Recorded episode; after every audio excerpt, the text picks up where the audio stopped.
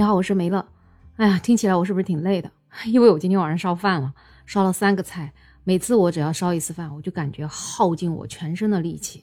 今天也是的，烧完饭、吃完饭，然后洗完碗之后啊，我就瘫在那里，我就刷起了小红书。哎呦，这一刷不得了，一刷我就开始焦虑了。为啥？因为我看到一条消息，他说那个一个留学生他在美国留学了五年，花费了一百五十万的学费。然后回来呢，他就到处去面试，他基本上去的都是一些外贸公司，结果啊，这些工资啊大概都只有四千块钱左右。然后有一家呢给他开了四千五，那还是因为看在他是海归的份上。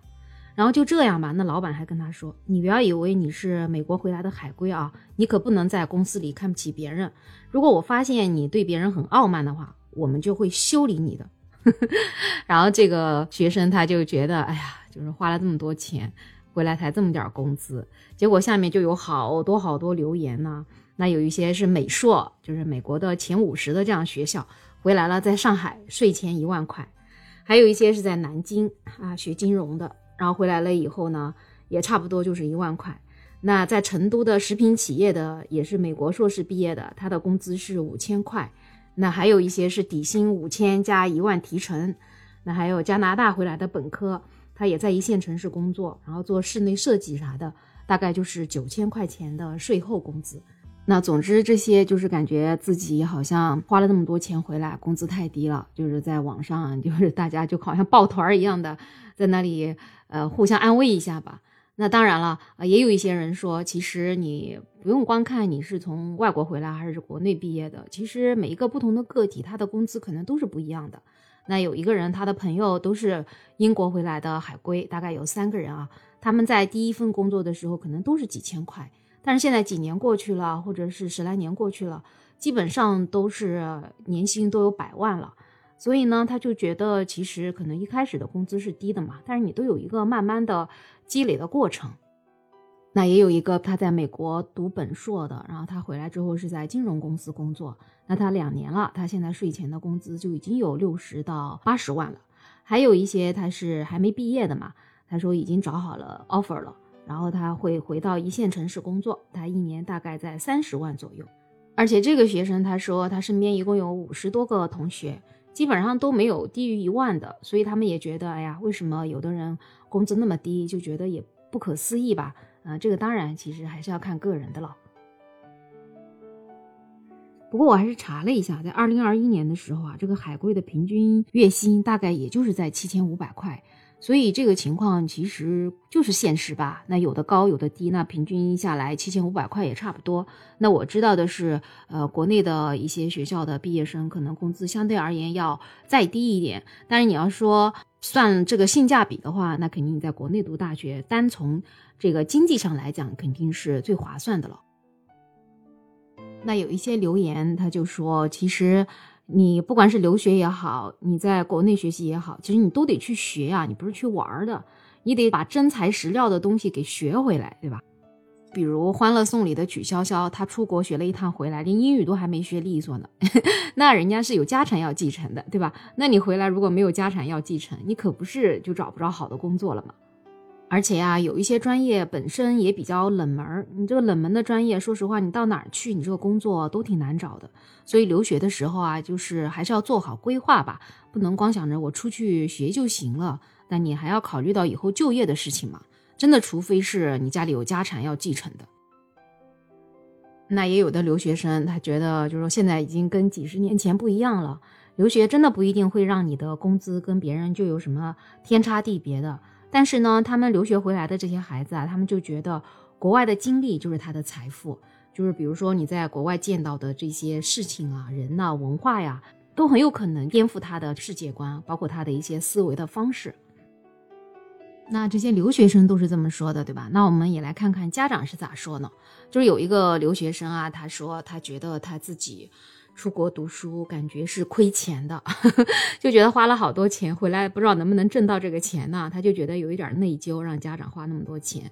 那他的爸爸就跟他说：“你也不必要太去担心这些，其实你只要好好去学习就可以了。而且你在国外，你可以看到不一样的文化，然后你一个人能在这种陌生的环境里面独立成长。其实你这些所获得的这些东西，不仅仅是从赚钱的角度，就是说去能衡量到的。所以呢，就觉得要他的孩子不能放弃出去读书这件事情，不然就是可惜了。那我呢，就是嗯，特别敬佩这个爸爸，为啥呢？因为我自己其实也是一个留学生的妈妈。我今天看到这些消息之后啊，我就跟我的小孩特地打了一下电话，因为我跟他说，你知道吗？现在有很多留学生回来，他们工资很低很低的，这可咋办呢？咱们也出去花了钱读了书啊。可不能回来了，最后连工作都找不到。当然了，其实我的小孩可能他以后不一定选择回来啊，因为他学的专业的原因，可能在国外的发展会更好一点。那我也问他，就是说你觉得我们花了这么多钱，那你你感觉怎么样呢？他就觉得就是特别感谢我吧，给他这样一个机会，让他从高中的时候读的国际高中，嗯，他就觉得他拥有了一个特别快乐的青春。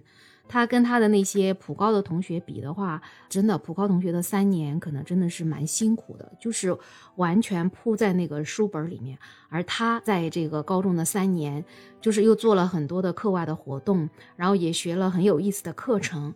最关键就是因为学业没有那么重嘛，他们就有时间跟自己的同学，就是有一些特别好的友谊啊，特别好的交流。总的来讲，就是说因为课程量不是那么大。就觉得整个人都很轻松，所以他现在就说他特别怀念他高中的这几年，然后他还给我算了一笔账，他说：“老妈，我那个在国外对吧？以后我直接在国外呃工作，我自己花钱买房子，我也不用你给我买，是吧？那你给我投资的这个钱嘛，如果说我是在国内读书的话，你肯定还得给我买个房子嘛。那这样子你不用给我买房子，这钱不就差不多了吗？我一想到也是啊，这孩子算的也挺准的。”其实我看到有一个留言，他说：“哎呀，能花两百万供子女出国的，回家不都能继承家产吗？”其实我想说，可能现在真的不一样了，因为我身边有很多像我这样的工薪阶层，嗯，真的都花钱给孩子出去读书了。只能说，可能我们这一代人运气比较好，我们在房子很便宜的时候就能够买到一套两套这样的房子。那我们让孩子出国读书的时候，我们的房价也升值了。其实我们真的再不济，我们就把房子卖了，给他出去读书，其实也是可以的。所以，其实我知道我身边有很多这样的朋友，他们都是这样选择了让孩子出去读书，真的不是说自己有什么家产可以让他继承的。所以我就觉得出国读书这件事情吧，其实平常心就好。现在大家也都说了嘛，现在出国也没什么了不起的。所以我不知道为什么还有很多人对出国的人有那么大的敌意。其实就是每一个人、每一个家庭在不同阶段的一个不同的选择嘛。那你如果说经济上稍微有一点点能力，或者说你原始积累了一些房子啥的，又觉得孩子在国内读书比较吃力，可能上不到一个相对好的大学。那比如说，可能同样的成绩在国外，因为选择太多了呀，你全球有那么多国家可以让你去选择嘛，就可能能够让他上一个好一点的学校，那你就去让他去读嘛。那如果说，哎呀，我家庭实在是比较困难，我连国内的学费都读不了，那我就别谈出国这个事儿了。那咱们就按国内的这条路线走。其实我觉得很多人经常会骂留学生，或者是瞧不起，说，呃，都是在国内没书读才出去的。其实现在 真的不是这样子啊，其实要。出国读书也不容易的，你毕竟你要过这个语言成绩这一关，就不是说随便想出去就能出去吧？或者说你想呃出去读一个相对而言还不错的大学，那至少是世界前一百的大学吧？那就真的不是你说我有钱就能去上的。所以我今天其实就是想在这里也 说一下，就是有一些人可能有偏见嘛，那我自己又是亲历者，所以我就是用我的这样一个亲身的经历，然后来跟你讲一讲。事情其实不是有一些人看到的那样子。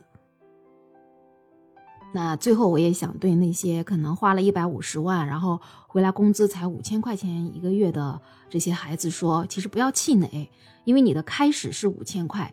但是我相信你，只要经过自己的努力，把你的工作当成自己的事业去做，你将来一定可以的。不是已经有一些人说了吗？就是我一开始也是五千块钱一个月，但是我几年之后，我可能就是上万块，甚至几万块钱一个月。其实只要努力了，希望都在前面。而且说实在的，不管你是出国回来的，还是说你本来就是国内大学毕业的，不也有人一开始五千，后来变成五万吗？对吗？那不也有人永远都是五千吗？其实最终还是看自己的能力吧。所以就是不抱怨，然后多多增长自己的知识，增长自己的能力，这样子我觉得才是最好的，才是最对得起父母亲所花的这个学费嘛，也能对得起自己过去的这些付出。那好了，今天我就先聊这么多。不知道你对出国留学这件事情有什么看法呢？也可以在我的评论区给我留言。然后，如果喜欢我这个专辑的话，就给我订阅、收藏、点赞、留言、转发都可以。有你，我的节目才能做得更远。那我们下次再见喽。